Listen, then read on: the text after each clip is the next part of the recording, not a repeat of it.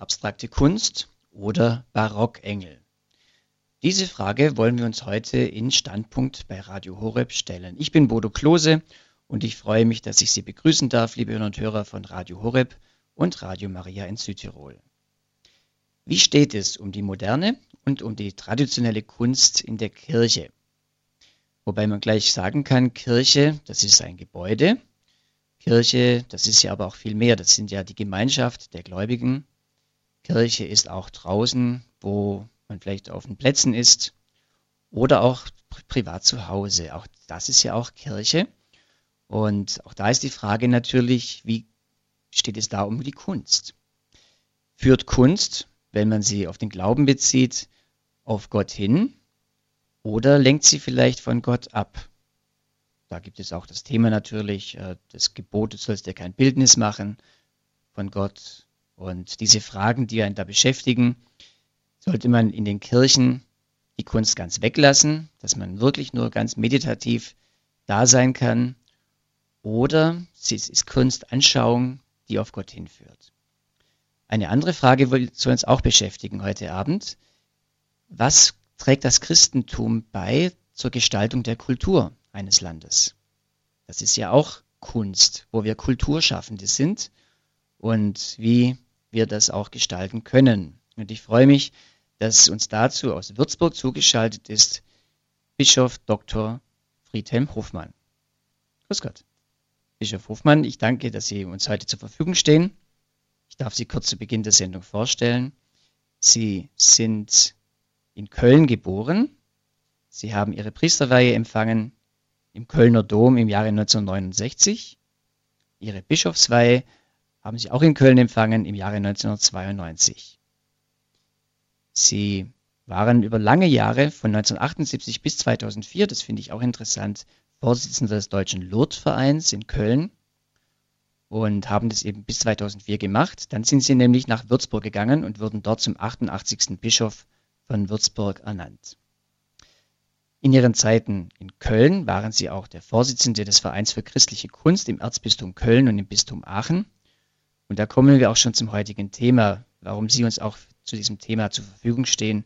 Denn Sie sind ein Kenner, Sie haben selbst Kunstgeschichte studiert. Sie haben auch Philosophie studiert, haben in, ähm, in, den, in diesem Thema auch promoviert und äh, 1979 war ihre Prom Promotion im Bereich Kunstgeschichte. Und in ihrer Biografie äh, gehört auch wichtig dazu, dass ihr Wahlspruch ist Cruz Spes Unica als Bischof. Der Wahlspruch, das Kreuz, die einzige Hoffnung, ein Spruch von Edith Stein. Können Sie das ein bisschen erzählen, warum Sie diesen Wahlspruch gewählt haben? Ja, einen wunderschönen guten Abend Ihnen allen. Der Wahlspruch Ave Crux Spes Unica ist mir deshalb so nah, weil ich mich der Edith Stein sehr verbunden fühle. Ich bin just in dem Jahr geboren, in dem Edith Stein von Westerbork in Holland nach Auschwitz abtransportiert wurde, an dem Ort, an dem sie einige Jahre im Kölner Karmel gelebt hat. Das zweite, in Lourdes gibt es eine Kreuzigungsgruppe aus der Bretagne und auf der steht unten der Spruch Ave Crux Spes Unica. Edith Stein hat diesen Spruch auf das letzte Kassiber geschrieben, als sie von Westerburg abtransportiert wurde. Sie hat damit ihre Hoffnung ausgedrückt, dass die kommende Qual des Todes, und das hat sie ganz klar vorausgesehen, aufgehoben und hineingenommen wird in die Auferstehung und in die Vollendung unseres Lebens. So ist unser Blick auf diese Welt nur vollständig, wenn wir den Blick auf den Himmel mit dabei haben. Und das lehrt mich Edith Stein. Und sie war eine sehr intellektuelle Frau, eine große Theologin, eine Philosophin, sodass ich sagen muss, in dieser Verbindung werden mir manchmal Einsichten möglich, die ich ohne diese Verbindung wohl nicht hätte. Das heißt, das Kreuz einzige Hoffnung, Quos Spes Unica, ist für Sie etwas, äh, ein Begriff, der auch sehr mit positiven Werten beladen ist. Also so ist es. Bei, beim für Kreuz uns, denkt man ja oft denkt man, ja, das ist schwierig, aber für Sie scheint es etwas ganz Positives zu sein. Ja, für uns ist das Kreuz ja auch das Siegeszeichen. Es ist ja nicht nur ein, ein Signum des Martyriums, sondern es ist ein Zeichen der Hoffnung, dass wir über dieses Kreuz in die eigentliche Vollendung unseres Daseins, nämlich in die Gemeinschaft mit Gott gelangen. Mhm. Und Sie sind selber ja auch gar kein trauriger Mensch. Ich Überhaupt mal, nicht. ich lese mal gerade ein Lebensmotto von Ihnen, was ich in der Vorbereitung gefunden habe. Da steht nicht drängeln, aber sich auch nicht drücken. Ich sage es nochmal, nicht drängeln, aber sich auch nicht drücken. Ein Lebensmotto von Bischof Dr. Friedhelm Hofmann. Was heißt das? Das heißt, man soll sich den jeweiligen Anforderungen gegenüber nicht verschließen, aber man soll auch nicht seinen eigenen Kopf einfach durchsetzen und das nur zu erreichen versuchen, was man will, sondern man soll offen sein für den Willen Gottes und was an einen an Aufgaben herangetragen wird, dann soll man offen dafür sein und sie annehmen. Mhm. Ich habe es in der Einleitung ein bisschen erzählt, als ich Sie vorgestellt habe. Sie sind ja ein richtiger Urkölner und waren ganz viele Jahre Ihres Lebens in Köln. Jetzt sind Sie in Bayern. Wie geht es einem Kölner in Bayern? Eigentlich sehr gut. Ich glaube, dass die Bayern und die Rheinländer vieles miteinander verbindet. Ich bin ja hier in besonderer Weise in Franken und das ist ja noch einmal ein wenig differenzierter zu sehen. Die Franken waren viele Jahre, Jahrhunderte in Köln ansässig. Ich habe auf einem Kölner Bierdeckel auch den fränkischen Rechen gefunden, mich daraufhin erkundigt, dass eben der fränkische Rechen das Wappenzeichen von Franken, das ja auch im bayerischen Wappen ist, schon früher im Mittelalter im Kölner Stadtwappen verankert war. Und so sehe ich doch eine auch mentale Verbindung die es mir überhaupt nicht schwer gemacht hat, hier in Bayern Fuß zu fassen. Okay. Ich habe auch noch erwähnt, dass Sie Kunstgeschichte studiert haben. Sie haben natürlich auch Theologie und Philosophie studiert, aber Kunstgeschichte war dann doch der Schwerpunkt auch Ihrer Promotion. Was hat Sie damals dazu bewegt? Ja, ich bin durch meine Familie etwas vorgeprägt und in der Aufgeschlossenheit für die Kunst habe ich entdeckt, dass Kunst ja mehr ist als Verschönerung des Alltags, mehr als einige Bilder oder Skulpturen, Gebäude, Musik, Literatur. Kunst ist eine Weise, in der der Mensch sich ausdrückt. Und gerade indem ich die zeitgenössische Kunst aufnehme, lerne ich zu verstehen, was der Mensch in dieser Zeit denkt. Denn vieles geschieht unter der Oberfläche, wird nicht einfach beim Namen genannt, zeigt sich auch oft mit Jahrzehnten Verspätung. Und bei den Künstlern entdecke ich, dass sie wie Seismographen über die Kunst gesellschaftliche Vorgänge sichtbar oder hörbar machen, sodass ich mit der Beschäftigung der Kunst auch etwa die Fragen nach dem Glauben der heutigen Gesellschaft entdecke, dass ich merke, wo stehen die Menschen denn? Wie kann ich sie erreichen? Wie kann ich ihre Fragestellungen jetzt aufgrund unserer Frohbotschaft auch aufgreifen und beantworten? Mir hat einmal ein Mitbruder gesagt, der mit mir zum Priester geweiht wurde, wir haben so viele Predigten gehalten, was haben die Menschen denn verstanden? Und ein anderer fragte darauf, ja haben wir denn auch auf die Fragen der Menschen die Antworten gegeben oder haben wir nur theologische Traktate vorgetragen, aber nicht das aufgegriffen, was die Menschen bewegt und vom Glauben her Antworten zu geben versucht. Und um Ihre Frage zu beantworten, ich denke, dass wir über die Kunst viele Menschen erreichen können, die sich jetzt von der Kirche, vom Glauben distanziert sehen. Und das habe ich in meinen Jahren in Köln, aber auch schon in Würzburg festgestellt, dass dieser Weg auch ein Weg der Re-Evangelisierung ist. Und dass wir über die Kunst Menschen wieder für den Glauben aufschließen, weil sie merken, dass vieles, was sich in der Kunst zeigt, auch mit dem Glauben zu tun hat. Sie beschäftigen sich sehr mit Kunst und Kultur. Zu Ihren zusätzlichen Aufgaben gehört, dass Sie Mitglied der Kommission für Liturgie und der Kommission für Fragen der Wissenschaft und Kultur der Deutschen Bischofskonferenz sind. Außerdem sind Sie Mitglied der päpstlichen Kommission für Kulturgüter, Kulturgüter der Kirche. Und da wird es auch ganz praktisch, Sie sind Vorsitzender der Unterkommission Gemeinsames Gebets- und Gesangbuch der Liturgiekommission der Deutschen Bischofskonferenz. Also es geht ganz konkret dann auch hin, bis dahin, wie man auch ein gemeinsames Gebets- und Gesangbuch formuliert. Also das sind Ihre zusätzlichen Aufgaben. Wir sehen, Sie sind da richtig auch aktiv in diesen Bereichen. Vielleicht eine letzte Frage, bevor ich Sie dann auch bitten möchte, uns einen Vortrag zu diesem Thema zu halten. Kunst in der Kirche. Welches Kunstwerk oder welche kulturelle Veranstaltung hat Sie selbst in jüngster Zeit bewegt? Ich müsste einige dieser Veranstaltungen nennen. Da ist zum Beispiel der Einbau des Gerhard Richter Fensters im Kölner Dom.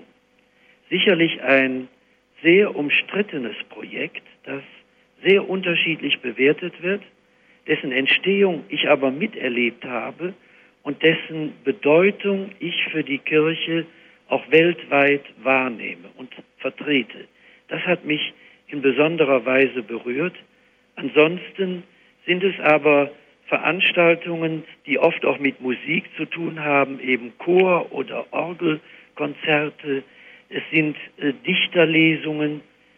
Wir hatten Rainer Kunze zum Aschermittwoch der Künstler hier, der aus seinem literarischen Werk vorgetragen hat. Und es bewegt mich, wie auch ein solcher Künstler, der sich nicht unbedingt als Christ bezeichnen würde, sehr viele christliche Wurzeln sichtbar macht und auch den Hunger nach Glauben artikuliert, die Not der Menschen ins Wort hebt.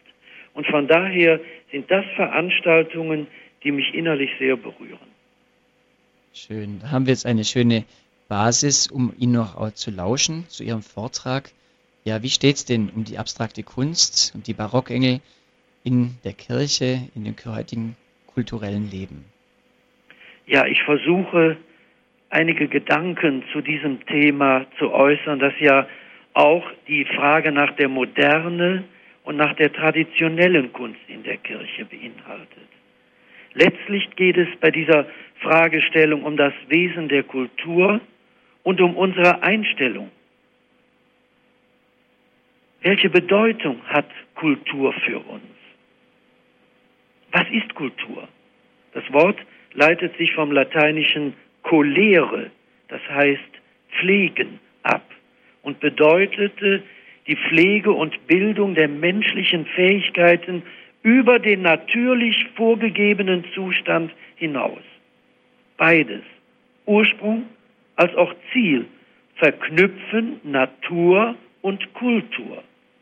Dabei ist sowohl die kulturschaffende Fähigkeit des Menschen gemeint, als auch das, was der Mensch schöpferisch der Natur hinzufügt. Kultur und damit auch Kunst in der Kirche entsteht durch das Zusammenwirken vieler innerhalb der menschlichen Gemeinschaft. So konnte der amerikanische Sozialphilosoph Henry George sagen, Kultur ist Zusammenarbeit. Das aber trifft noch nicht den Kern dessen, was Kultur und Kunst ausmacht. Spritziger wusste es Antoine de Saint-Exupéry zu benennen. Er sagte, eine Kultur beruht nicht auf dem Gebrauch der erschaffenen Dinge, sondern auf der Glut, die sie hervorbringt. Und der deutsche Aphoristiker und Schriftsteller Ernst Wilhelm Eschmann formulierte es ebenfalls griffig, Kultur ist Ausgestaltung von Gottes Einfällen. Schon immer haben Menschen ihre Welterfahrung durch künstlerische Betätigungen überstiegen. Sie näherten sich dem Übersinnlichen, dem Göttlichen in Bildern und Zeichen. Die Funden der Höhlenmalereien in Altamira in Südfrankreich haben ebenso wie die Höhlenmalereien der Aborigines am Ayers Rock in Australien das Augenmerk auf die vor mehr als 20.000 Jahren geschaffenen Werke gelenkt, die großartig erhaltene künstlerische Spuren menschlicher Sinnsuche und Lebensbewältigung darstellen. Kultur und Kunst entwickelten sich im sakralen Umfeld, überstiegen sinnenhafte Erfahrung, näherten, deuteten oder beschworen geistige Erfahrungen, Vorstellungen, ja Göttliches. So haben alle im religiösen verwurzelte Kulturen Kunstwerke von einzigartigem Rang hervorgebracht. Weltweit gibt es bedeutende Kulturen, deren Kunstwerke wir zum Teil heute noch bestaunen können. Ich erwähne nur die vorarische Bronzeskulptur in Indien, die chinesische Kultur, die japanische, die Hochkulturen Amerikas, dann die Kulturen der Sumerer, die kretisch-mykenische Kultur, die griechische und römische. Das Judentum hatte als Offenbarungsreligion eine eigenständige Kultur entwickelt, die mehr auf das von Gott gegebene Gesetz stolz war, als auf Bauten und Kunstwerke. Mose sprach vor ganz Israel bei der Gesetzesvorstellung, hiermit lehre ich euch, wie es mir der Herr mein Gott aufgetragen hat. Gesetze und Rechtsvorschriften. Ihr sollt sie innerhalb des Landes halten, in das ihr hineinzieht, um es in Besitz zu nehmen. Und später betete der Psalmist voll Stolz, die Weisung des Herrn ist vollkommen. Sie erquickt den Menschen. Das Gesetz des Herrn ist verlässlich. Den Unwissenden macht es weise. Die Befehle des Herrn sind richtig. Sie erfreuen das Herz. Das Gebot des Herrn ist lauter. Es erleuchtet die Augen. Zur Abgrenzung von den sie umgebenden polytheistischen Religionen hatte das Judentum die Gottespräsenz im Kultbild abgelehnt und mit guten Gründen das Bilderverbot ausgesprochen, damit nicht anstelle Gottes menschliche Idole traten. Dennoch schufen sie im Tempel von Jerusalem und in den Synagogen wichtige Kulturbauten und entwickelten eine hohe Kunst, die im ornamentalen Bereich zur Hochform führte. So bewundernswert auch die jüdische Kultur in ihrer konsequenten Enthaltsamkeit der Darstellung Gottes war und die Bundesordnungen mit Recht als große kulturelle Leistung gefeiert wurde, so sehr vollendete doch die Menschwerdung Gottes diesen Weg. Im achten Jahrhundert schrieb Andreas von Kreta, Christus ist das Ende des Gesetzes. Er führt uns vom Buchstaben des Gesetzes nicht weiter fort, als er uns zu dessen Geist hinführt. Denn das ist die Erfüllung des Gesetzes. Nachdem der Gesetzgeber selbst alles zu Ende gebracht hatte, führte er vom Buchstaben hinüber zum Geist, indem er alles in sich erneuerte und nach dem Gesetz der Gnade lebte. Das eine verwarf er, das andere übernahm er in harmonischer Einordnung. So können wir sagen, mit der Menschwerdung Jesu Christi ist der präexistente Logos, wie wir sagen, das Wort im dreifaltigen Gott in unsere Geschichte eingetreten und hat Fleisch angenommen. Im Credo bekennen wir, wir glauben an den einen Herrn Jesus Christus, Gottes eingeborenen Sohn, aus dem Vater geboren vor aller Zeit, Gott von Gott, Licht vom Licht, wahrer Gott vom wahren Gott, gezeugt, nicht geschaffen. Für uns Menschen und zu unserem Heil ist er vom Himmel gekommen hat Fleisch angenommen durch den Heiligen Geist von der Jungfrau Maria und ist Mensch geworden. Die Menschwerdung Gottes in Jesus Christus bringt uns Gott menschlich nahe. Der allmächtige, ewige, unsichtbare Gott wird in Jesus Christus berührbar. Er nimmt ein menschliches Angesicht an, lebt wie einer von uns unter den Menschen, in allem uns gleich außer der Sünde und verschenkt sich aus Liebe bis in den Kreuzestod. Der Adel des Menschen wird durch Gottes Menschwerdung unaufhebbar. Jeder Mensch hat seine Würde aus der Geschwisterlichkeit mit Jesus Christus. Denn das ist der Höhepunkt der Wohltaten, die uns Christus erwiesen hat, schrieb der eben schon zitierte Andreas von Kreta weiter. Das ist die Offenbarung des verborgenen Geheimnisses. Das ist die Natur, die sich entäußert hat.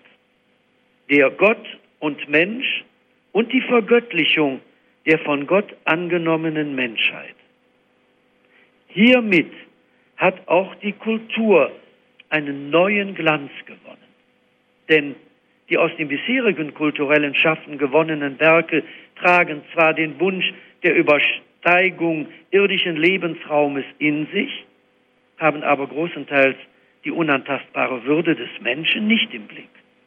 So wurden beispielsweise viele Menschen beim Bau der chinesischen Mauer oder beim Bau der Pyramiden geopfert. Auf das einzelne Menschenleben kam es nicht an. Es durfte um des Zieles willen geopfert werden. Wie ganz anders ist dies seit dem Beginn des Christentums. Der Mensch als Abbild Gottes und Bruder und Schwester Jesu Christi trägt seine unaufgebbare Würde in sich. Die Kulturbauten des Christentums basieren daher prinzipiell nicht mehr auf der unbeschränkten Einsetzbarkeit menschlicher Arbeitskraft und Opferung menschlichen Lebens. Was jetzt kulturell geschaffen wird, dient der größeren Ehre Gottes. Ob es sich um die großen baulichen Leistungen der Romanik oder Gotik handelte, die Mitarbeit selbst der Gefangenen an den großen Kathedralen basierte auf deren Einverständnis und freiwilligen Zustimmung. Anders sind freilich die Frondienste zu bewerten, die zwar unter dem Deckmantel des Christentums eingefordert wurden, aber nicht dem wirklichen christlichen Auftrag entsprachen. Die Würde des Menschen ist unantastbar. Totalitäre und atheistische Systeme bis in unsere Tage beuten den Menschen aus und versuchen Höchstleistungen durch Sklavenarbeit zu erringen. Glanz wurde der christlichen Kultur auch dadurch gegeben, dass Christus als Bild des unsichtbaren Gottes durch seine Menschwerdung darstellbar geworden ist. Das Konzil von Ephesus im Jahre 431 hat mit dieser Begründung den Schlussstrich unter den frühen Bilderstreit gezogen. Auch wenn wir Christen den in der eucharistischen Speise gegenwärtigen Herrn hinter einem Vorhang im Tabernakel aufbewahren und das Verhüllen hier gleichsam zu einer symbolischen Tür wird, durch die wir uns Gott annähern. Dies geschieht insgesamt auch durch unsere Kirchen, die als Haus Gottes und Pforte des Himmels durch beeindruckende Architektur und künstlerische Ausgestaltung den Raum für die Begegnung mit Gott bereiten wollen. So bedeutet doch die Menschwerdung Gottes eine die menschliche Kultur durchdringende neue Dimension, die einen unvorstellbaren Glanz ermöglicht. Gottes Wirklichkeit bricht sichtbar in unserer Geschöpflichkeit ein.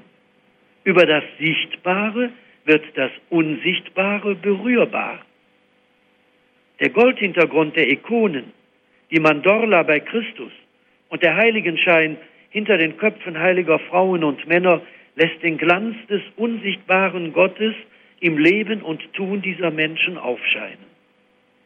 Die zum Teil noch ungelenken Malereien in den frühchristlichen Katakomben in Rom, dann die wunderschönen frühen Mosaiken auf den Apsiden und Triumphbögen in den römischen Basiliken des fünften bis siebten Jahrhunderts, machen auch heute noch deutlich, wie der Glanz des Himmels sich in unsere Vorstellungswelt hinein Bahn bricht. Im Laufe der Jahrhunderte wurde die Kirche zur Heimat der Künste. Ein Blick in die europäische Kulturlandschaft zeigt, die fundamentale Bedeutung christlicher Kunst.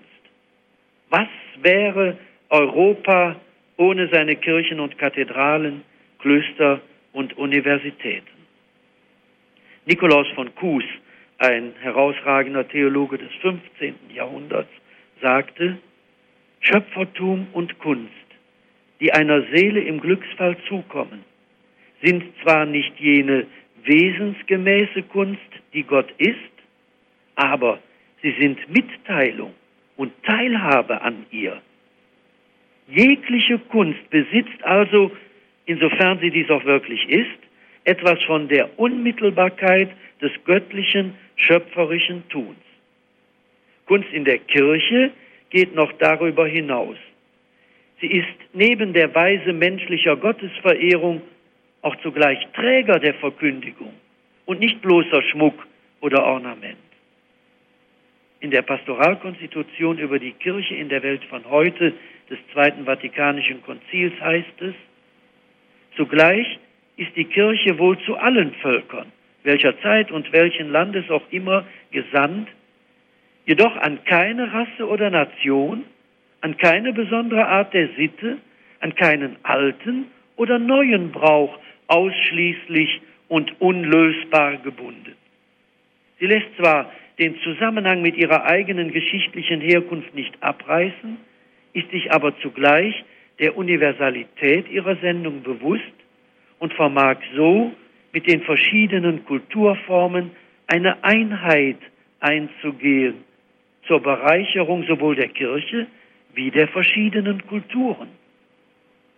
Verhältnismäßig leicht lässt sich bei der gotischen Kathedralarchitektur nachvollziehen, dass die kirchliche Kunst über Schmuck oder Dekoration hinausgeht.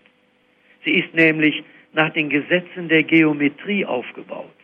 Und diese Geometrie wurde im Mittelalter an verschiedenen französischen Schulen als göttliche Wissenschaft gelehrt.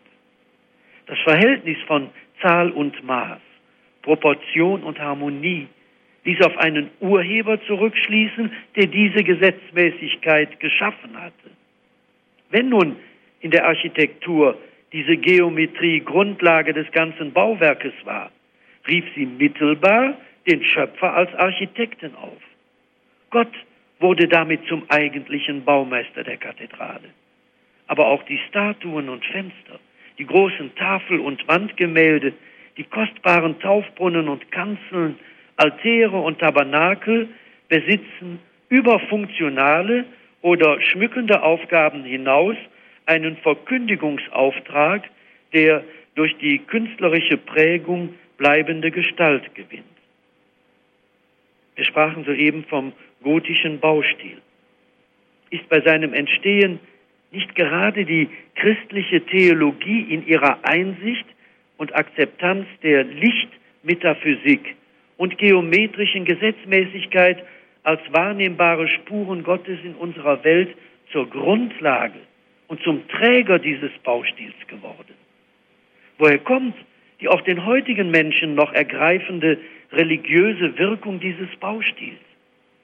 Liegt nicht ebenso in den Werken eines Fra Angelicus, eines Stefan Lochners und eines Tillmann Riemenschneiders eine immanente Glaubenshaltung, die den entsprechend Disponierten erreicht. Es könnten hier noch viele bildende Künstler, Schriftsteller, Musiker und Architekten genannt werden. Für unsere Themenstellung nach alter oder neuer Kunst, figurativer oder abstrakter Kunst ist die Frage nach dem in die Gestaltung eines Kunstwerkes einfließenden Glaubens- und Lebensfundamentes eines die Welt und den Menschen liebenden Gottes wichtig. Der göttliche Heilswillen und das Aufscheinen seiner vorgegebenen Ordnung im Dreiklang von wahren, guten und schönen ist für die christliche Kunst von entscheidender Prägung. Diese Kunst kann und soll durch ihre Einbindung in den christlichen Glauben, durch ihre Gestalt und die ihr als Mittel gegebene Konkretition auf Gott zurückverweisen. Das heißt aber nicht, dass nur ein bestimmter Stil oder nur figurale Kunst ihren Platz in der Kirche hätte. Auch die abstrakte Kunst vermag etwas von dem Dreiklang des Wahren, Guten und Schönen aufleuchten zu lassen, wie schon mittelalterliche Fenster in ihrer bewusst gewählten Abstraktion bezeugen. Dabei ist auch das Mittel der bewussten Negierung des Wahren, Guten und Schönen legitim, sofern es nicht zur Verherrlichung des Diabolischen pervertiert. So sagte der verstorbene Papst Johannes Paul II. bei seiner berühmt gewordenen Ansprache vor den Künstlern und Journalisten 1980 im Münchener Herkulessaal, gegen die Darstellung des Bösen in seinen Formen und Gestalten ist nichts einzuwenden. Das Böse ist eine Realität, deren Ausmaße gerade unser Jahrhundert, gerade Ihr Land und meine Heimat bis an die äußersten Grenzen erlebt und erlitten haben. Ohne die Realität des Bösen ist auch die Realität des Guten, der Erlösung, der Gnade, des Heiles nicht zu ermessen. Es ist kein Freibrief für das Böse, aber ein Hinweis auf seinen Ort. Und hier ist auf einen nicht unwichtigen und nicht ungefährlichen Tatbestand hinzuweisen. Kann der Spiegel des Negativen in der Vielfalt der heutigen Kunst nicht zum Selbstzweck werden? Kann er nicht zum Genuss am Bösen, zur Freude an der Zerstörung und am Untergang? Kann er nicht zum Zynismus und zur Menschenverachtung führen? Bei seinem Pilgerbesuch am 8. September 2007 im österreichischen Marienwallfahrtsort Mariazell sagte unser heiliger Vater Papst Benedikt XVI., für den die Weite des Herzens und Sehnsucht nach dem Ziel Voraussetzung für die Suche nach Wahrheit sind, wörtlich, auf Christus schauen. Wenn wir das tun, dann sehen wir, dass das Christentum mehr und etwas anderes ist als ein Moralsystem, als eine Serie von Forderungen und Gesetzen. Es ist das Geschenk einer Freundschaft, die im Leben und Sterben trägt. Nicht mehr Knechte nenne ich euch, sondern Freunde, sagt der Herr zu den Seinen. Dieser Freundschaft vertrauen wir uns an. Aber gerade weil das Christentum mehr ist als Moral, eben das Geschenk einer Freundschaft, darum trägt es in sich auch eine große moralische Kraft, deren wir angesichts der Herausforderungen unserer Zeit so sehr bedürfen. Wenn wir mit Jesus Christus und mit seiner Kirche den Dekalog vom Sinai immer neu lesen und in seine Tiefe eindringen, dann zeigt sich eine große, gültige, bleibende Weisung. Der Dekalog, die zehn Gebote, ist zunächst ein Ja zu Gott, zu einem Gott, der uns liebt und uns führt, der uns trägt und uns doch unsere Freiheit lässt. Ja, sie erst zur Freiheit macht. Aus der Kraft unserer Freundschaft mit dem lebendigen Gott heraus leben wir dieses vielfältige Ja und tragen es zugleich als Wegweisung in diese unsere Weltstunde hinein. So weit und so ausführlich unser heiliger Vater. Der christliche Glaube zielt auf eine Vollendung, die im einzigen prophetischen Buch des Neuen Testamentes, der Offenbarung des Johannes oder auch Apokalypse genannt, in künstlerisch reichen Bildern, Metaphern und Symbolen eine Wirklichkeit anspricht, die schon jetzt in unser irdisches Dasein hineinreicht, sich aber in ihrer überwältigenden Fülle nur andeuten lässt und in vielen Kirchen eine nachvollziehbare Visualisierung erfahren hat. Wir glauben an die Wiederkunft Jesu Christi am Ende der Zeiten. Durch das Weltgericht hindurch wird sich der Glanz der Vollendung in Gott als Finalisation unseres Menschseins ergeben, von dem wir jetzt schon in unserer kirchlichen Kunst Zeugnis ablegen dürfen. Liebe Hörerinnen und Hörer, nachdem wir uns zunächst Gedanken über die Aufgabe von Kunst und Kultur im christlichen Lebensraum gemacht haben, fragen wir noch einmal gezielter nach alter und neuer Kunst, nach gewohnten Bildvorstellungen oder abstrakten Darstellungen in der Kirche. Die Künstler haben sich im 19. Jahrhundert aus dem Elfenbeinturm des Akademismus herausbegeben. Sie haben aber zugleich einen Weg der Emanzipation beschritten, der großenteils ein Unverständnis innerhalb der Rezeption durch die Zeitgenossen nach sich zog. Wirklich große zeitgenössische Kunst ist erst oft nach einem Generationenabstand zu würdigen. Das aber heißt, dass heutige Kunst auch im kirchlichen Raum oft auf Unverständnis stößt. Die Künstler haben sich aus der in die Pflichtnahme durch die Kirche gelöst und die Gläubigen haben, wie viele andere Zeitgenossen auch, großenteils den Bezug zur zeitgenössischen Kunst verloren. Hierin sehe ich eine grundlegende Wandlung im Verhältnis der Kunst zur Kirche und der Kirche zur Kunst. Im Mittelalter hatten wir die Tatsache, dass die Künstler im Glauben der Kirche beheimatet waren, sodass Auftragslage und eigenes Wollen identisch waren. Damit konnte große Kunst entstehen. Wenn heute lediglich religiöse Themen vorgegeben werden, ohne dass der Künstler selbst im Innersten diese Grundeinstellung teilt, vermag diese Auftragskunst in der Tat nicht unbedingt zu einer wirklich großen Kunst zu werden. Umgekehrt ist der bei einem Künstler vorhandene Glaube nicht schon von vornherein ein Kriterium für seine künstlerische Fähigkeit. Zum Glück gibt es aber auch heute gläubige Künstler, die Glaube und Kunst als eine Einheit leben. Das Interesse an zeitgenössischer Kunst in all ihren verschiedenen Facetten wächst. Die Museen haben verstärkten Zuspruch. Ja, es scheint manchmal so, als ob sogar der heutige Museumsbau den Kathedralbau ablöst. Und dennoch bemisst man die Museumsbesucher prozentual an der Bevölkerungszahl, so bleibt doch nur ein kleiner elitärer, allerdings wachsender Kreis, der die seismografische Bedeutung der Kunst wahrnimmt und mehr vom Leben durch Kunst erfahren möchte.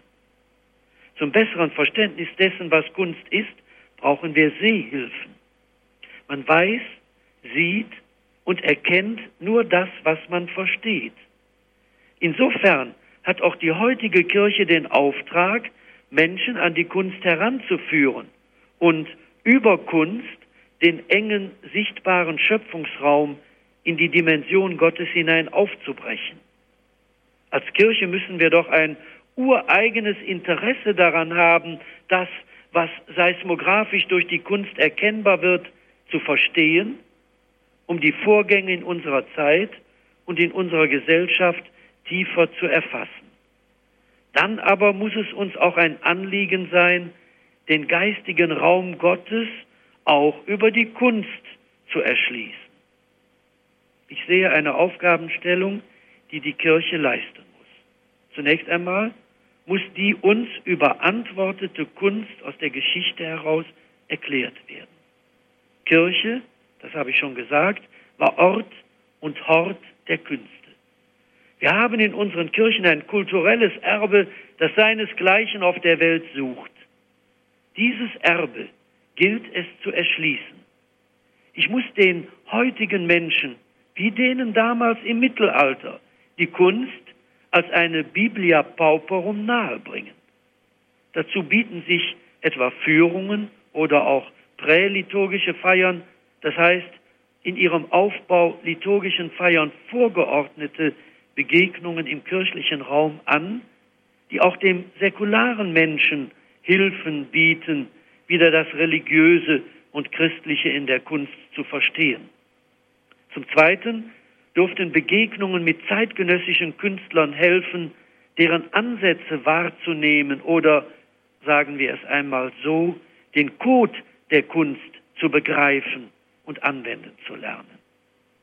Zum Dritten müssen in der Tat die in der Verkündigung stehenden, seien es nun Priester, Diakone, Pastoral- und Gemeindereferentinnen und Referenten und alle, die in den Gremien der Pfarreien mitarbeiten, in diesen Prozess der Kunst und Kultur eingeführt werden. Für die Theologen gibt es klare Vorgaben. Die Bischofskonferenz hat vor wenigen Jahren eine eigene Schrift veröffentlicht, Kunst und Kultur in der theologischen Aus- und Fortbildung. Die Frage ist nur, ob diese Schrift auch umgesetzt wird. Auf der anderen Seite gibt es eine Kunst, die sich verselbstständigt und die vom religiösen Bemühen der Kirche wegführt. Für mich bricht mit dem Beginn der Neuzeit, sprich der Renaissance, diese Problematik auf. Beispielsweise ist heute noch in Santa Maria Novella in Florenz ein Wandbild zu sehen, das der berühmte Künstler Masaccio als Trinitätsbild geschaffen hat. Im Grunde aber ist dies nach meiner Auffassung nicht mehr die Darstellung der Trinität, sondern die dreier Menschen. Das Thema der Dreifaltigkeit ist nur der Vorwand für den in den Mittelpunkt des Interesses gerückten Menschen. Insofern müsste man das Phänomen untersuchen, wo und wie der christliche Boden verlassen wird. Wo ist das christliche Sujet nur noch Vorwand oder Hülle, aber nicht mehr Inhalt? So sehe ich auch in der Moderne die Gefahr, dass die Kunst von Gott wegführen kann. Ansonsten bin ich der Meinung, dass Cézanne, der Vater der Moderne, ohne ein einziges Bild mit biblischem Thema zu malen, dennoch in seinen Stillleben oder Landschaften überzeugend von dem Schöpfungsvorgang Gottes gekündet hat. Cézanne ging jeden Morgen in die heilige Messe und hat doch kein biblisches Bild gemalt. Er wurde gefragt, warum, und gab darauf zur Antwort, weil es vor ihm Künstler in einer so vollendeten Weise getan hätten, dass er sich an dieses Thema nicht herantraue. Es ist schwierig zu erklären, dass eine Kunst ohne ein ausgesprochen biblisches Thema trotzdem in der Kirche ihre Berechtigung hat. Ich glaube, dass auch ein Bild von Cézanne Gott als Schöpfer preist, auf eine andere Weise als ein biblisches Thema.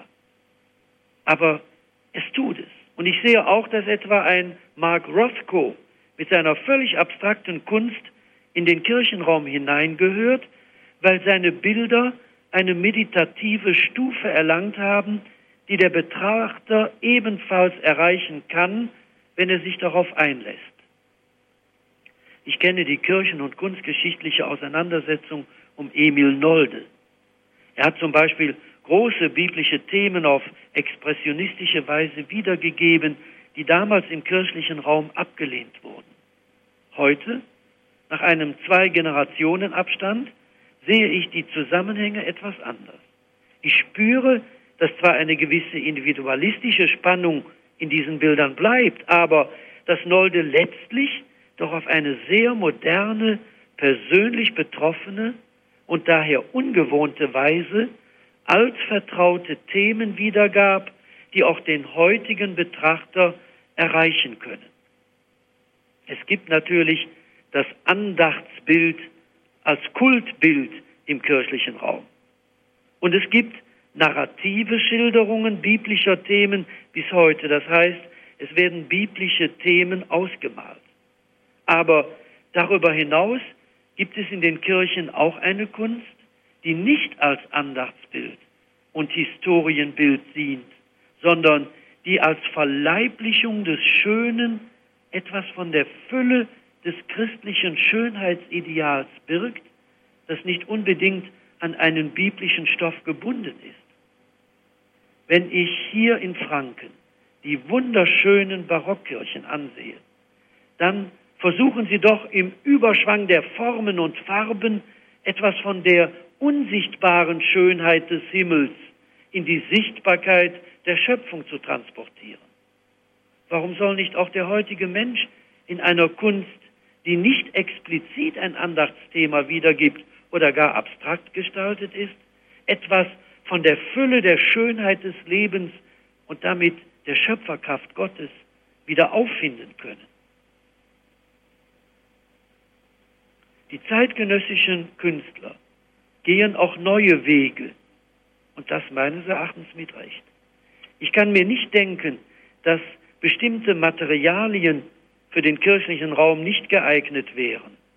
Es kommt auf das Objekt an, auf die Stringenz und die Durchsichtigkeit des künstlerischen Tuns. Ich glaube schon, dass man auch im Barock, als man mit Gips anfing, bestimmte Kapitelle, Voluten und Putten aufzubauen, Materialien in den Kirchenraum einbezog, wie man es sich früher nicht hätte denken können. Natürlich macht nicht die Wahl unbekannter oder neuer Materialien ein Objekt zum Kunstwerk. Aber wegen ungewöhnlicher Materialien braucht ein solches Werk nicht in sich abgelehnt zu werden. Jungen Eltern empfehle ich, sie sollten mit den Kindern in die Kirchen gehen und die Kinder staunen lassen. Die Voraussetzung, Kunst zu verstehen, heißt, Kunst an sich heranzulassen, sie aufzunehmen. Kinder sehen oft viel ursprünglicher und ganzheitlicher das, was uns in der Kunst entgegentritt. Darin sehe ich einen wesentlichen, auch heilsamen Effekt der Kunst. Kunst nimmt das Gesamte in den Blick und nicht nur Segmente, wie zunehmend heute beispielsweise im Spezialistentum der Wissenschaft. Es geht beim Menschen und seiner Lebenssuche nicht um Segmente, sondern um das Ganze. Insofern muss man Kindern die Möglichkeit geben, Kunst wahrzunehmen und mit ihnen darüber zu reden. Wir können ihnen Brücken bauen, dass sie in das Verstehen hineinwachsen. Ansonsten sollte diese Begegnung frei und ohne irgendwelche Fesseln vor sich gehen. Ich denke, liebe Zuhörerinnen und Zuhörer, dass ich versucht habe, ein wenig die Lanze dafür zu brechen, dass nicht nur eine uns überkommene Kunst, an die wir von Kindesbeinen an gewohnt sind, Heimatrecht in der Kirche haben kann, sondern auch eine zeitgenössische Kunst, insofern sie Kunst ist, und eben letztlich der Verherrlichung Gottes dient und uns Freude an unserem Dasein, an unserem Erlöstsein schenkt. Und das vermag meines Erachtens eben auch eine völlig abstrakte Kunst. Sie hören Standpunkt bei Radio Horeb. Ich bin Bodo Klose und wir sind im Gespräch mit Bischof Dr. Friedhelm Hofmann aus Würzburg. Vielen Dank, lieber Herr Bischof, für Ihren wunderbaren Vortrag, der uns auf den Weg der Kultur, auf, die, auf den Weg der Kunst und ihre Geschichte bis in die Gegenwart mitgenommen hat. Ganz herzlichen Dank. Ja, ich danke den Zuhörerinnen und Zuhörern, dass sie die Geduld aufgebracht haben und sich an dem heutigen Abend damit auseinandersetzen. Ja, das wollen wir noch ein bisschen machen. Wir haben ja noch Zeit. Und ich darf schon mal auch ins Gespräch jetzt einsteigen, lieber Herr Bischof. Wir haben ja. gerade Musik gehört. Musik ja. ist ja ein ganz wichtiges Thema, auch Richtig. was Kunst in der Kirche angeht. Wir haben vorhin Bach gehört und jetzt ja. haben wir gerade Gregoriani gehört, El Paradiso. Ich habe gelesen, Sie haben mal ein Zitat äh, gegeben, Musik im Gottesdienst ist für mich so etwas wie eine geistige Jakobsleiter. Richtig. Was meinen Sie denn damit? Es ist so, dass die Musik keinen Leib hat. Man hört die Musik, sie ertönt und sie verklingt. Aber sie hat eine nachhaltige Wirkung im Innersten des Menschen. Die Musik vermag also von der Hörbarkeit in die Unhörbarkeit des Himmels zu führen. Es gibt so etwas eben wie die Funktion einer Jakobsleiter, dass ich über die Musik die Wirklichkeit Gottes ahnen kann. Das kann ich auch über die bildende Kunst. Und was wir gerade von den Zisterziensermönchen äh, Zisterziensermönchen aus Heiligkreuz bei Wien gehört haben, hat ja die Popsänger und alles übertroffen. Sie sind mit dieser Musik in der jüngsten Zeit an die Spitze der Plattenverkäufe gekommen, sind weltweit wahrgenommen worden, obwohl sie eben gregorianischen Choral gesungen haben. Also sie haben es verstanden, etwas in den Menschen wieder neu anzusprechen, was offensichtlich vielen in der vergangenen Zeit verloren gegangen ist. Also Musik eine ganz wichtige Funktion für das persönliche Zeugnis, aber auch das Zeugnis nach außen. Das haben Sie in Ihrem Vortrag ja auch angesprochen, ja. wie Kunst auch da hier eine wichtige Aufgabe hat. Unser erster Hörer, der anruft, ist der Dominik Schark aus Hürstein bei Würzburg. Grüß Gott. Hallo, ja, Herr Bischof Friedhelm, ihr Lieben ja. im Studio, hier ist der Dominik. Jawohl. Grüß Freut Gott. mich. Grüß Gott, Dominik. Grüß Gott. Also was ich beitragen wollte, vielleicht, ich fange mal so an. Ich war neun Jahre alt und war gerade nach meiner Erstkommunion und ähm, war gerade meine Ministrantenausbildung und sie waren neu neuer Bischof geworden ja. von Würzburg und ähm, dann hat unser Priester, Pfarrer Urban, in der Kirche vermeldet, ähm, der Bischof Friedhelm kommt am Sonntag in die Stiftsbasilika nach Aschaffenburg. Und da bin ich zu unserem Priester gegangen und habe gefragt, ob er mich mitnimmt. Und dann war es so, dass ich auch neben dem Ambo direkt rechts in dem Gang gestanden hat und ich war ganz froh, ganz nah dem Bischof zu sein. Und sie kam dann zu ihrer Predigt und sie schauten rechts und links und haben über Kunst gesprochen, über die Kunst dort in der Basilika. Und dort hat mich das, das erste Mal, habe ich dann das erst so richtig verstanden, was Kunst bedeutet. Ich bin zwar schon mit meinen Eltern auch im Urlaub oder so in jede Kirche rein, habe geschaut, aber ähm, ich habe das noch nicht so ganz verstanden. Und sie haben dann so eindrucksvoll erklärt, dass ich dann interessiert war an Kunst. Und jetzt ist es ja auch so, gerade bei uns hier, jetzt gerade auch im KTV gelaufen, der Fränkische Marienweg. Hier auch haben wir ja sehr viel Kunst hier. Und ähm, dazu so sagen wollte ich, ähm, es war jetzt so, der Neumünster in Würzburg ist ja neu gemacht worden und er hat ja einen ganz besonderen Stil mit diesen Eisen, mit diesem schwarzen und mit diesen kunstvollen Bildern. Und ein paar Wochen zuvor kam ich bei uns in eine Kirche in der Nähe, die St. Hippolyt in Detting, die ist neu renoviert worden. Und da kam ich da rein, war aber noch nicht in Würzburg. Und da war auch diese Kunst modern. Aber mich fragte eine Frau, wie mir das gefallen würde, fragte mich. Und da habe ich gesagt, ähm, es gefällt mir gut der Ausdruck, aber es ist mir zu modern ein wenig zu modern, weil das eine dunkle Kirche mit alten Bänken und noch alles so alt und dann mittendrin diese Kunst. Und dann kam ich da nach Würzburg in den Neumünster und sagte, wow, das ist ja dasselbe fast. Und ähm, es hat mir eigentlich dort besser gefallen, kam mir mehr Eindruck. Und auch wenn Kunst mehr zur Geltung kommt, gerade der Barock ist es, wenn die Kirchen ja etwas dunkler sind, da kommt es dann das Barocke mehr zur Geltung, habe ich so das Gefühl, und das Moderne dann im Hellen. Und gerade auch jetzt in unserem Dom, der ja in der Mitte auch dunkel ist, mit dem Bischofsgräben an der Wand, das ist schon ausdrucksvoll. Und auch dann vorne im Altarbereich dann die Apostel und Heiligen, das ist schon dann schön hell und weiß, also gut gefunden. Und auch im Kölner Dom ist es ja sehr, sehr dunkel. Ich durfte dort schon mal Gast sein. Und ähm, da hat mich das dann auch durch ihre Predigt dann inspiriert und ein wenig entkennen lassen. Und in einer Kirche ist mir aufgefallen, also es passt meistens alles zusammen. Gerade die barocken Kirchen und dann auch die Orgel und den Orgelklang, weil das passt sehr gut zusammen. Das wollte ich beitragen und wollte Sie vielleicht fragen, ob das möglich ist, dass man halt dann, wenn halt in einer älteren Kirche da dasselbe dann halt ein bisschen anders zum Ausdruck kommt, dass es da ein wenig zu modern erscheint und anders wieder genau treffend.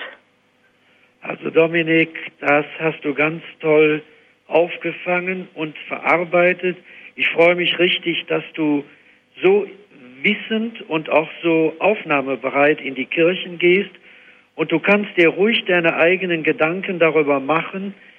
Der Barock ist ein Gesamtkunstwerk. Und du hast richtig gesehen, dass nicht nur die Altäre und die seitlichen Bilder, sondern auch der Orgelprospekt zusammenklingen und wenn dann noch die entsprechende Musik erklingt, dann ist das wirklich ein Gesamtkunstwerk. Und doch meine ich, dürfen wir auch aus unserer Zeit moderne Akzente hinzubringen. Die dürfen nicht das andere zerstören, sie dürfen sich nicht äh, hervorspielen, aber sie dürfen schon Akzente setzen, dass eben vielleicht der Barock noch mehr zum Glänzen kommt durch ein zeitgenössisches Kunstwerk, das hinzutritt, weil man dann auf einmal auch die alte Kunst neu sehen lernt. Und mach du auf dem Wege weiter.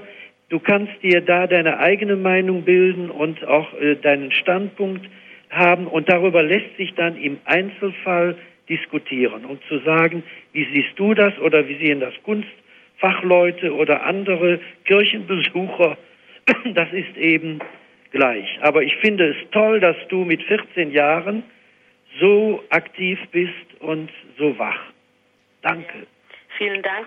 Was ich auch noch vorhin vergessen habe, was mir auch besonders gut gefällt, denn auch in vielen barocken Kirchen ist ja der Tabernakel mit eingebaut, dass der dann auch ja. eine besondere Geltung daraus bekommt und auch mit den Engeln und Heiligen ja. außenrum. Aber da wollte ich Ihnen auch noch sagen, ein Priester sagte mal, ähm, er würde in seine Kirche niemals einen barocken Engel ähm, hineintun, weil diese nackigen Gestalten mag er nicht. Und äh, das fand ich dann schon ein wenig seltsam. Aber für mich ist es einfach schön, wenn dann der Tabernakel und die Engel herum, das macht schon was vor fürs Himmelreich und macht dann auch Spaß, da den Tabernakel zu beten. Vielleicht auch mal zu sagen, Jesus, du bist da, ich bin da und die Heiligen schauen auf einen und die Engel und das ist auch schön. Das finde ich auch und da teile ich ganz deine Meinung. Ganz herzlichen Dank, Dominik Schack. Ganz herzlichen Dank für diesen Anruf, auch beeindruckend wirklich. Ähm, es kennt die Kenntnis schon über die christliche Kunst. Wunderbar. Wir haben eine weitere Hörerin, die Frau Fellner aus dem Münsterland. Grüß Gott. Ja, grüß Gott. Ähm, Herr Bischof, ich habe einmal eine Frage. Ich, mich würde Ihre Meinung interessieren zu einem Kunstprojekt, das mich etwas irritiert.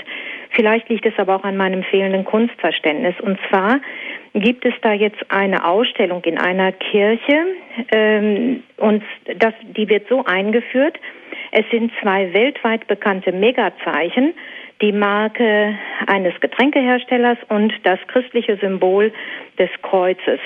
Der Künstler hat eine Verbindung zwischen globalem Konzern und erfolgreicher Religionsgemeinschaft geschaffen durch dieses Kreuz.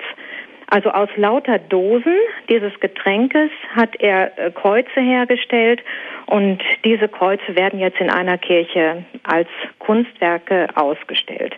Mich irritiert das Ganze ein wenig, weil ich nicht genau weiß, was, wohin geht das? Geht es hier um Verkündigung oder geht es um Werbung?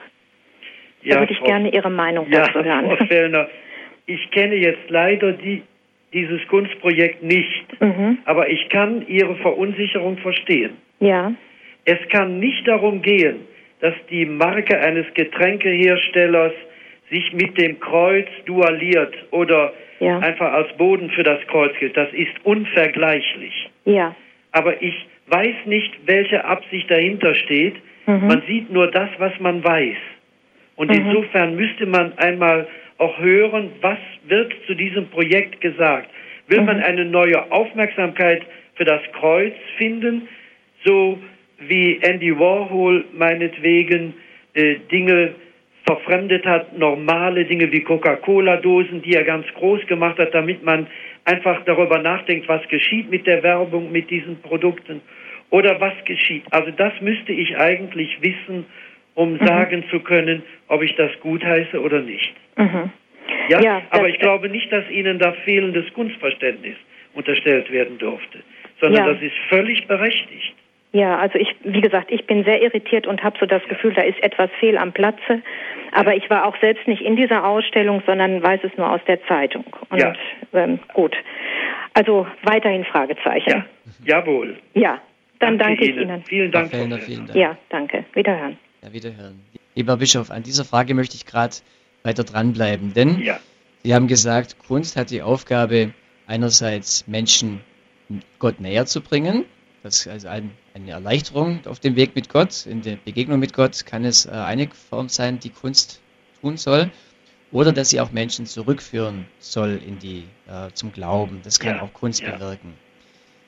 Beispiel in, hier in Ravensburg. Ich komme aus Ravensburg. Da ja. ist Weingarten gleich daneben. Da gibt es etwas ganz Berühmtes, den Blutritt. Das ist also ein historisches Ereignis und für ganz viele Menschen etwas ganz Wichtiges und persönlich religiös Bedeutendes. Und wenn dann ein Künstler anfängt, quasi über Gemälde diesen Blutritt ähm, ja, darzustellen, aber kritisch darzustellen, ja. dann begibt er sich in, eine, in, eine, in ein Fahrwasser, wo er sagt, Kunst ist für mich Auseinandersetzung, Kunst ist für mich Leben. Ich möchte mich mit Dingen auseinandersetzen, um sie zu vertiefen. Bei den Gläubigen kommt es aber so an, als ob er von diesem Heiligen wegführen möchte. Mhm. Das ist, denke ich, genau dieselbe Richtung, die die Frau Fellner gerade angesprochen hat. Ja, ich weiß noch, äh, die Frage wird immer gestellt, was darf Kunst alles? Sie haben gesagt, soll, äh, Kunst soll nicht von Gott wegführen. Ja, aber die Kunst darf mhm. auch das Böse darstellen. Also das hat ja Papst Johannes Paul II. sehr eindeutig gesagt, dass das Böse auch seinen Ort in der Kunst hat, aber die Darstellung des Bösen darf nicht zur Verherrlichung des Bösen führen. Und die Auseinandersetzung um diesen Blutritt, von dem Sie sprechen, darf sicherlich bei dem Künstler stattfinden und auch als gläubiger Mensch kann ich mich mit einer kritischen Sicht eines so heiligen Geschehens beschäftigen. Ich würde es nicht unbedingt in eine Kirche bringen, da hat es keinen Platz. Aber dass das als Kunst zum Nachdenken anregt und auch den Gläubigen, der an diesem Blutritt teilnimmt und innerlich mitmacht, einfach einmal befragt, machst du das oberflächlich oder aus welchen Motiven heraus oder was kannst du mir, der ich nicht den Zugang dazu gewinne, sagen? Das kann über ein Kunstprojekt durchaus vermittelt werden. Und ich weiß auch nicht bei der Frage von Frau Fellner eben, ob das Kreuz aus Getränkedosen hergestellt einfach unter Umständen auch den Betrachter darauf verweist, hast du das Kreuz einfach schon als Zeichen so verinnerlicht, dass es dich gar nicht mehr stört und dass es keine Fragen mehr an dich stellt. Und jetzt über diese Art und Weise der Darstellung kommt man ganz neu dazu und, und sagt, wie kann ich nur äh, dieses heilige Zeichen so banalisieren? Es hat eben viele Facetten, wie ich versuche zu erklären. Und äh, ich denke schon, wir müssen den Künstlern auch eine kritische Aufsicht auf unser Tun gestatten und nicht dann abblocken, sondern mit ihnen ins Gespräch kommen und darüber nachdenken, was sie für Fragen äußern, die unter Umständen auch von vielen anderen geäußert werden, aber sich eben in einem solchen Kunstprojekt erst sichtbar machen. Also sich in einen Dialog begeben, sie selber äh, gehen treffen sich auch mit Künstlern und äh, sind im Gespräch und auch in der Auseinandersetzung. Und das, denke ich, ist auch für uns sicher eine Möglichkeit. Ich selber bin auch Künstler, ich äh, mache Theater. Auch ein Bereich, in dem natürlich äh, ja einerseits Evangelisation stattfinden kann über ja, wirklich biblische ja. Stücke, aber ich mache auch ganz andere Dinge, äh, auch, äh, auch lustige, komische Situationen ja. und auch Klassiker. Und das ist dann schon immer die Herausforderung und Frage, wie man sich da eben als Christ und als christlicher Künstler versteht. Ja. Eine ich weitere Hörerin. Entschuldigung, ja? Hm? Ja. Ich werbe bei uns für eine gewisse Offenheit. Man darf sich nicht ein X für ein U vormachen lassen. Und man darf sich nicht von einer sogenannten Kunst an der Nase herumführen lassen. Also da muss schon ein echter Austausch stattfinden und auch gesagt werden dürfen, was Kunst ist oder nicht. Dass das fließend ist, wissen wir alle. Aber es gibt schon auch gewisse Kriterien, nach denen man vorgehen kann. Was ich von unserer Kirche erwarte und auch von mir, ist den Leuten Hilfestellungen zu geben, sich mit der zeitgenössischen Kunst ebenso wie mit der uns überkommenen Kunst auseinanderzusetzen und auch einen Blick dafür zu gewinnen, um auch die Bereicherung durch eine solche Beschäftigung zu erfahren das ist wirklich, auch wenn ich kritisch bestimmten Dingen gegenüberstehe, doch eine Bereicherung für mich und es weitet meinen Blick und es schärft meinen Blick für das wahre, Gute und Schöne. Und ich meine, das ist eben auch eine wichtige Aufgabe der Kunst. Aus Eichstätt ruft Frau Korn an. Grüß Gott, Frau Korn. Ja, grüß Gott, guten Abend. Ja, erstmal herzlichen Dank äh, für Ihren Vortrag. Ich bin da generell sehr einverstanden. Ich habe jetzt folgende Problem mit der abstrakten ja. Kunst. Ja. Ähm, ich liebe auch sehr Cézanne, schätze auch Nolde sehr. Und ähm, Cézanne äh, als Vater der modernen Kunst hat ja. ja. immer, wie er sagte, devant le motif, vor dem ja. Motiv gearbeitet. Das heißt, er hat sich immer von dem, was in der Schöpfung vorhanden war, inspirieren lassen. Er hat im Grunde herausgefiltert, sagen wir mal, die Schönheit, die da vor, oder deutlicher gemacht, die Schönheit, die da vorhanden war. Jetzt bei der, der wirklich abstrakten Kunst erkennt man ja nichts mehr. Ja, nicht? unter Umständen ja. Mhm. Ja, eben, aber woher nimmt denn der Künstler, der sogenannt abstrakt arbeitet, seine wirkliche Inspiration? Ich meine auch gerade im Christlichen ist ja Gott nicht abstrakt, nicht, sondern er ist Mensch geworden. Und deshalb meine ich, dass schon nicht äh, im Nachahmen, aber im Herausarbeiten des Wesentlichen vom Figurativen ausgegangen werden muss. Also äh, ich kann Ihren Standpunkt gut verstehen, aber würde den allerletzten Schritt nicht mehr mitgehen. Es muss nicht vom Figuralen zum Abstrakten hingeführt werden. Das ist im Laufe der Kunstgeschichte ja geschehen. Anfang des 20. Jahrhunderts. Kandinsky kam zur abstrakten Kunst durch das Zeichen, aber Adolf Hölzel beispielsweise in Stuttgart kam durch das Abstrahieren des Figurativen zum Abstrakten. Das kann man machen. Für mich ist das Abstraktum nicht wirklich abstrakt. Es ist nur nicht figural. Zum Beispiel, wenn ich Gerhard Richter mit seinem Domfenster im südlichen Querhaus des Kölner Domes nehme. Er hat die Farben der mittelalterlichen Fenster gemischt. Er hat den Farbkanon aufgegriffen, den man im Mittelalter zusammengestellt hat und hat ihn in dieses Fenster hineingebunden wie einen Lichtschleier. Von daher wird eine Brücke gebaut zu unserer modernen Sicht. Im Mittelalter hat man auch gewusst, dass Gott letztlich nicht darstellbar ist. Christus ja und in Christus auch Gott. Aber wenn ich mich dem Geheimnis des dreifaltigen Gottes nähere, dann sind alle bildlichen Darstellungen immer nur sehr, sehr vorläufig und treffen nicht das eigentliche Wesen des dreifaltigen Gottes. Das ist nicht mehr vorstellbar und nicht mehr darstellbar. So hat man im Kölner Dom in den Chorfenstern zwei Drittel der Chorfenster abstrakt belassen mit der Begründung, dass Gott, dass der Himmel nicht mehr in menschlichen Begriffen fassbar sei und darum abstrakt. Und das meines Erachtens können auch die Künstler heute, wenn in abstrakten Bildern eine Schönheit, ein Maß, eine Proportion, ein, ein Farbklang auftaucht, der den Menschen innerlich zu Gott hinführt, dann hat das meines Erachtens auch eine Berechtigung. Ja, ich fürchte, da sind wir nicht ganz einig. Ja, ich denke gut. schon, dass in Christus letztlich der Vater, wer mich sieht, sieht den Vater. Ja, richtig. Und wir richtig. können also nicht sagen, dass wir Gott nicht erkennen können. Das sage ich nicht. Nur ja. nicht fassen können. Ja, fassen die sowieso nicht. Schauen Sie sich einmal die barocken Darstellungen des dreifaltigen Gottes an. Würden Sie letztlich sagen, dass Sie sich so den dreifaltigen Gott wirklich vorstellen? Oder würden Sie sagen, das sind für mich Hilfen? Ich will, ich kann mir den, ich will mir auch den dreifaltigen Gott nicht vorstellen. Ja, eben. Ich will ihn mir ja gar nicht vorstellen. Ja. Und die, die abstrakten Künstler wollen eben auch in dem Schritt davor bleiben. Und das nicht jetzt in eine figurale Form pressen. Ja, ich bin für das Figurale. Also verstehen Sie mich bitte nicht falsch. Ich gehöre nicht zu denen, die sagen, die moderne Entwicklung läuft nur über die Abstraktion. Das ist nicht so.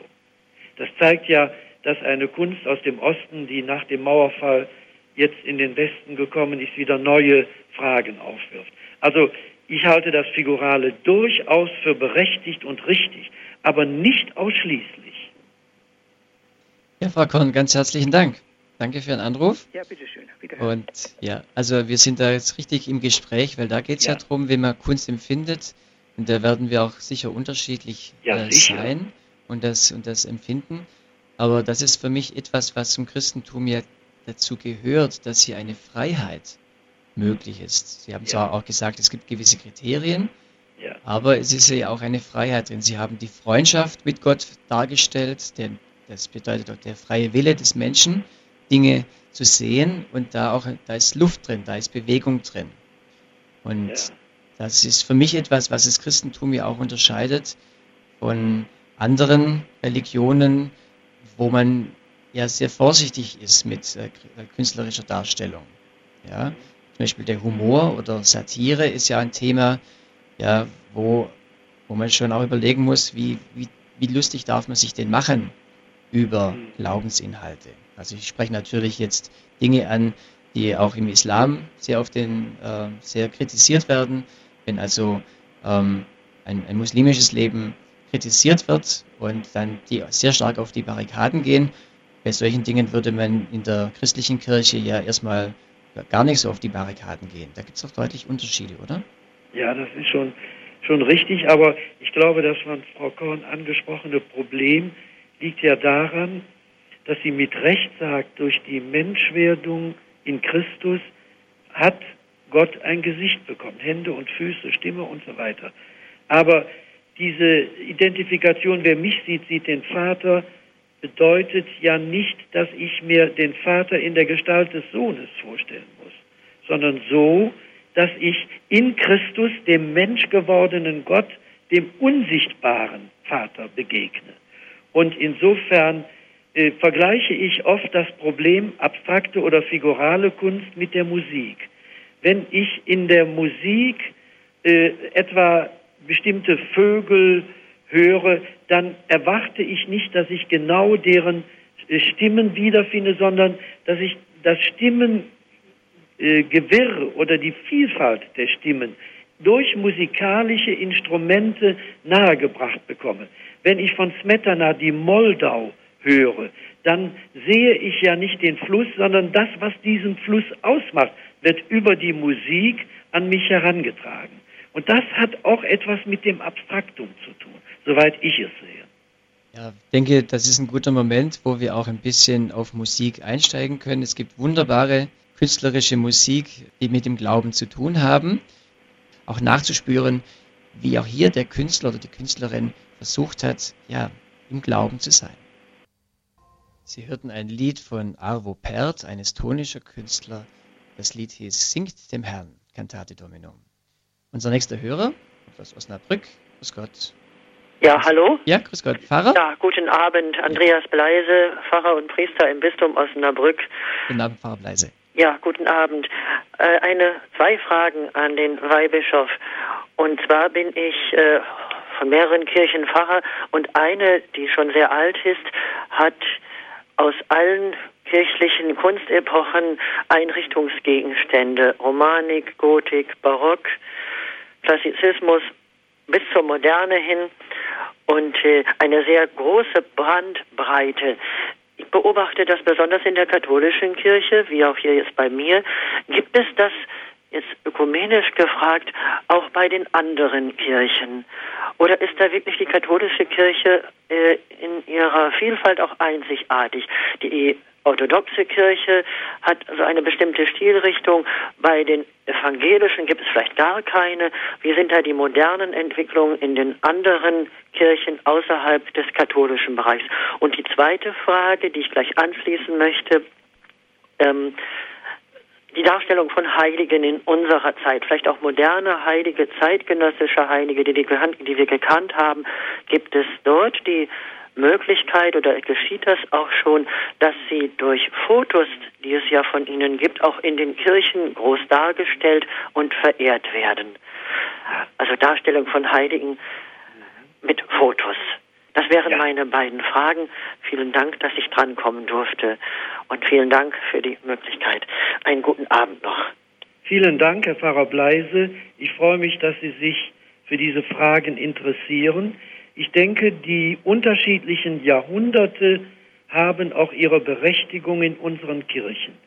Der Würzburger Dom ist ein sehr gutes Beispiel aus den verschiedensten Epochen vom 11. Jahrhundert bis in unsere Moderne hinein unterschiedliche Einzelstücke bewahrt zu haben, restauriert zu haben und in einen Gesamtkontext einzubauen. Ich denke, dass in der Ökumene hinsichtlich der evangelischen Kirche Ähnliches zu finden ist. Frühere katholische Kirchen, die dann in der Reformation in den äh, evangelischen Gottesdienst überführt wurden, haben zum Teil das katholische Erbe bewahrt auch heute noch und haben also auch unterschiedliche Stile in den Kirchen. In der Orthodoxie gibt es das weniger. Da ist ja das Bild von einer anderen Voraussetzung geprägt, nämlich die Ikone ist sozusagen das Einfallstor des Himmels in diese Welt. Oder über die Ikone berühre ich gleichsam den Saum des Gewandes Gottes. Und von daher gibt es ganz bestimmte Vorgaben, wie diese Bilder gemalt werden dürfen. Und diese Gesetze gelten auch für unsere Zeit. Von daher sind auch moderne Ikonastasen, also Ikonenwände, nach alten Gesichtspunkten bestimmt. Da hat das Bild eine andere Bedeutung als in unserer Kirche. Es ist nur etwa vergleichbar mit unserem Andachtsbild, also mit Statuen, die besonders verehrt werden, zu denen man Wallfahrten unternimmt und so weiter. Das kommt der Orthodoxie näher. Aber in der evangelischen Kirche gibt es teilweise oder in den unterschiedlichen Glaubensgemeinschaften unterschiedliche Einstellungen zur Kunst bis hin eben zu einem Purismus, dass man Kunst ablehnt in der Kirche, weil man sie für ablenkend hält. Auch da habe ich in den letzten Jahrzehnten unterschiedliche Entwicklungen festgestellt, dass doch mehr und mehr auch in den äh, reformierten Kirchen Kunst äh, akzeptiert und auch einbezogen wird. Ihre zweite Frage, die Darstellbarkeit der Heiligen in unserer Zeit. Ja, es gibt diese Möglichkeit, dass Heilige oder Fotos, Porträts von Heiligen in die Kirchenfenster eingebaut werden. Und ich kann Ihnen jetzt im Moment die Künstler nicht nennen, aber da sind ganz unterschiedliche Leute, die Einzelteile mit als Fotografien in ein Bild, in ein Fenster der Kirche mit hineinnehmen. Und das Problem stellt sich eben den zeitgenössischen Künstlern, wenn sie Heilige des 20. Jahrhunderts darstellen sollen. Wie machen sie das? Etwa wenn ich Edith Stein äh, aufgreife, wird sie dargestellt, wie sie im KZ ist, mit einer KZ-Kleidung oder Maximilian Kolbe und andere? Oder äh, was nehme ich, um sie zu charakterisieren? Und da tun sich manche Künstler schwer und sagen, das, was in früheren Zeiten möglich war, das können wir heute nicht mehr so eins zu eins umsetzen. Und äh, Fotos alleine helfen natürlich auch nicht weiter, aber sie können im Einzelfall eine Brücke bauen. Herr Pfarrer Bleise, genügt Ihnen das als Ja, danke schön. Das ist auch so das, was ich denke. Ja. Ja, herzlichen Dank. Ja, auch Ihnen. Herzlichen Dank. Ja, vielen Dank, Pfarrer Bleise. Ja, also wir, denke ich, können jetzt schon einen Bogen spannen, wie ähm, ja, wir haben figürliche Kunst in der Kirche, aber auch abstrakte Kunst kann ihren Platz haben. Es geht auch immer, denke ich, darum, was vorgestellt werden soll, was dargestellt werden kann. Es geht hier auch um die Auseinandersetzung im Glauben. Und nur als Beispiel, wir haben in Ravensburg demnächst eine Kunstnacht. Normalerweise ja, ähm, sind es halt Galerien, die sich da vorstellen, lokale Künstler. Und dann haben aber die Kirchen angefangen, vor ein paar Jahren auch ihre Türen zu öffnen und auch in den Kirchenraum eingeladen zu dieser Kunstnacht und sich etwas einfallen lassen. In einer Kirche ist dann mehr bildende Kunst dargestellt, in der anderen wird mehr mit Licht gearbeitet und auch mit eben dem sakralen Raum und mit Musik wird dort gearbeitet, um eben auch zu zeigen, dass Kunst und Kirche ja zusammengehört. Und ich glaube, das ist doch in Ihrem Sinne, lieber ja, Bischof. Das ist ganz richtig. Ich denke, wir sollten keine Berührungsängste haben. Wir können uns und sollten uns damit auseinandersetzen, weil in der Kunst eine neue Möglichkeit der Re-Evangelisierung zu gewinnen ist. Und wenn wir die Kunst völlig außen vor lassen, auch diese modernen Entwicklungen, dann nahmen wir uns aus einer Entwicklung ab, die uns meines Erachtens nicht gut tut. Nur wir dürfen unser eigenes Erbe und unseren Glauben nicht verleugnen oder aufgeben, sondern das muss schon in einen spannungsreichen Dialog eingebracht werden. Und dieser spannungsreiche Dialog, das ist äh, ja unsere Auseinandersetzung mit, mit Leuten ähm, in der Politik, in der Kultur, in der Gesellschaft. Ja, manchmal ist es ja so, dass man das Gefühl hat, Christen ähm, sind mehr unter sich, aber gerade über die Kunst kann man ja wirklich in Kontakt kommen. Ja. Das sind interessante Projekte. Sollte es eigentlich im Gottesdienst auch mehr Kunst geben, im ganz normalen Gottesdienst, oder sollte da die Liturgie im Vordergrund stehen? Ich meine, dass man in den Gottesdiensten auf das vorhandene künstlerische Erbe zurückgreifen soll. Man sollte ruhig einbeziehen, welche Figuren in der Kirche zu sehen sind, welche Altargemälde, welche Fenster und das auch in die Predigten einbeziehen, sodass die Leute das sehen können, über das man spricht. Oder auch darin den Glauben unserer Vorfahren ermessen können. Und das sind Glaubensstützen. Ich bin sehr dafür, dass wir diesen ganzen Bereich in der Fülle wahrnehmen und auch einsetzen. Wie sieht es aus mit so Schauspiel und Tanz in der Kirche? Ja, man muss immer fragen, was ist unserer Kultur angemessen? Indische Tänze im Gottesdienst können sehr erbauend sein, aber es darf nicht vom äh, wirklichen Geschehen wegführen. Also das, was uns der Gottesdienst an Transzendenz, an Begegnung mit Gott schenken will, muss auch dann in solchen Performances gewährleistet sein. Wenn ich in Afrika bin, in den heiligen Messen und sehe die tanzenden Menschen, dann ist das deren Kultur angemessen und begeistert mich auch, aber das lässt sich nicht eins zu eins auf uns übertragen. Und insofern muss man wirklich auch die unterschiedlichen Kulturen mit ihren gewachsenen Strukturen sehen und fragen, was ist bei uns heute sinnvoll, was erreicht die Menschen, was führt sie zu Gott oder was ist nur eine Show und was lenkt ab. Also hier sind auch die Künstler selber gefragt, die selber darstellen oder auch die Kunst schaffen als Autoren.